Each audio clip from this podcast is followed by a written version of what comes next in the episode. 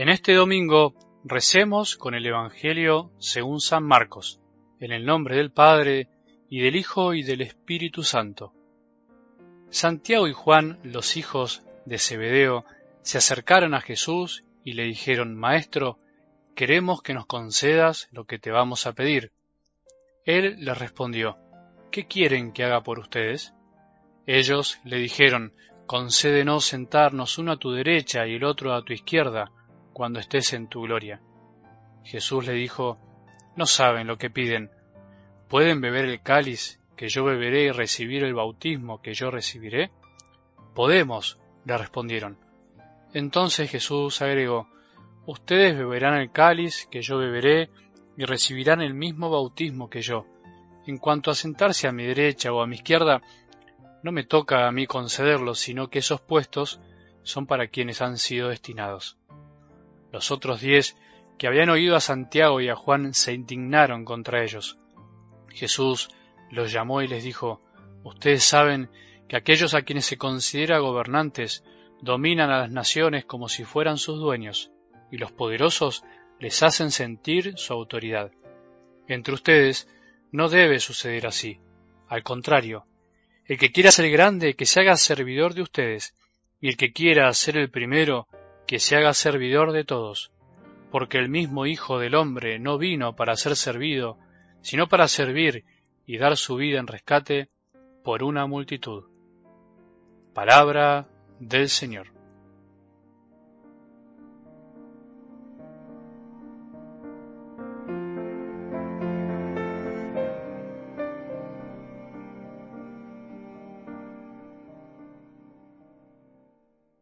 Hoy domingo, el día del Señor, como siempre, es lindo pensar que tenemos que aprovechar para estar más con Él, también con nuestra familia, para dedicar más tiempo a las cosas que nos alimentan el alma y nos hacen tan bien, y así dejar de lado tantas cosas que a veces no nos dejan escuchar a nuestro Dios que es Padre y escuchar también a los demás.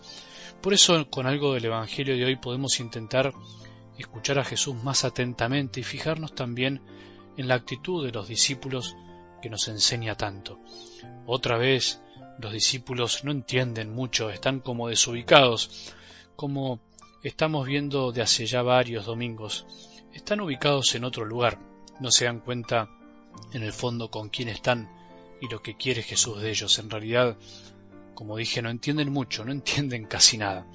Jesús les venía hablando de su pasión, les venía hablando hace tiempo de entrega, de amor, y algunos, Juan y Santiago, están murmurando por atrás, buscando el modo de robarle un puesto a Jesús, olvidándose de sus hermanos. Una actitud bastante egoísta, parecida a tantas realidades de nuestro mundo. Por eso Jesús les dice, no saben lo que piden. No tenían ni idea lo que estaban pidiendo. Pero bueno, por sus deseos de grandeza, mezclado con una pizca de ambición, son capaces de decir que sí a cualquier cosa, incluso a un sufrimiento futuro que no saben que les vendrá, como tantas veces también nos pasa a nosotros. Los deseos de grandezas humanas se mezclan con nuestro amor y podemos también cometer muchos errores. Por eso Jesús con mucha inteligencia no se los reprocha, pero evita decirles que sí antes de saber qué quieren en el fondo. Él siempre tuvo esa gran capacidad de sacar lo mejor a veces de cosas no tan puras ni bien intencionadas. Les arranca un sí a ellos antes de que ellos sepan a lo que se comprometen. Sí podemos, dijeron ellos, pensando que lo sabían, pero no sabían lo que significaba ese bautismo que Jesús iba a recibir ni el cáliz que iba a beber, no sabían que su maestro se refería a la pasión, no sabían que se estaban comprometiendo a sufrir por amor a él.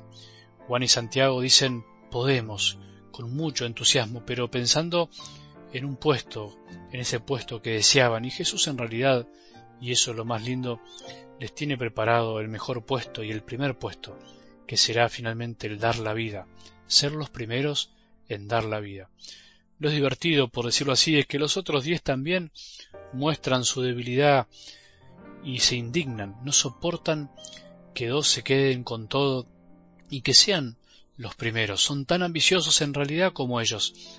pero son incapaces de comprender el corazón de Jesús que les hablaba de otra cosa más profunda. Y acá está lo que propongo contemplar hoy, el corazón de Jesús, porque termina diciendo háganse servidores para finalmente tener autoridad. ¿Cuándo caeremos en la cuenta en la iglesia, en nuestras comunidades, en nuestras familias también, de esta enseñanza del Evangelio? ¿Será posible que tantas veces lo pasemos por alto? ¿Será posible que no entendamos que la verdadera autoridad es la que se funda en el amor y en el servicio? ¿Que la verdadera autoridad no significa ser primeros en todo, sino ser primeros en amar? Jesús no está en contra de que seamos primeros, en que deseemos cosas grandes y nos destaquemos en lo que hacemos, sino que lo que no quiere es que usemos eso para creernos superiores y finalmente someter a los demás. Si somos buenos en algo, tenemos que usarlo para servir.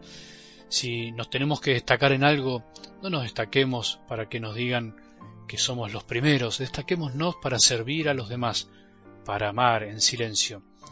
Esto no hay que llevarlo al extremo para descubrirlo, se manifiesta en cada cosa que hacemos día a día, empezando por la familia. Hoy intentemos servir y no sentarnos primeros a la mesa para que nos sirvan los demás. Levantémonos primeros de la mesa, pero no para ir a ver la televisión, una serie, sino para servir a los demás. La comida familiar puede ser una gran imagen de lo que pasa finalmente entre nosotros, de lo que le pasa a cada uno por el corazón. ¿Quién se sienta primero? quién se levanta primero, quién se sirve primero, quién empieza a comer primero, quién es el que está ahí esperando que le alcancen todo, y quién es el que realmente quiere servir, quién no se quiere sentar en el medio para no pasar las cosas a los demás. Bueno, Dios quiera que en este día, en el que estaremos seguramente en familia y con el Señor, nos demos cuenta de lo que hoy quiere Jesús para nosotros, a lo que nos invita, a no desubicarnos. Si Jesús nos vino a servir, entonces, ¿cómo nosotros pretendemos ser servidos y ser primeros en comodidad buscando que nos sirvan los demás? Bueno, nuestro corazón finalmente es débil, pero al mismo tiempo Él nos llena con su gracia y de su amor para que podamos vivir esta enseñanza. Que tengamos un buen domingo y que la bendición de Dios, que es Padre misericordioso, Hijo y Espíritu Santo, descienda sobre nuestros corazones y permanezca para siempre.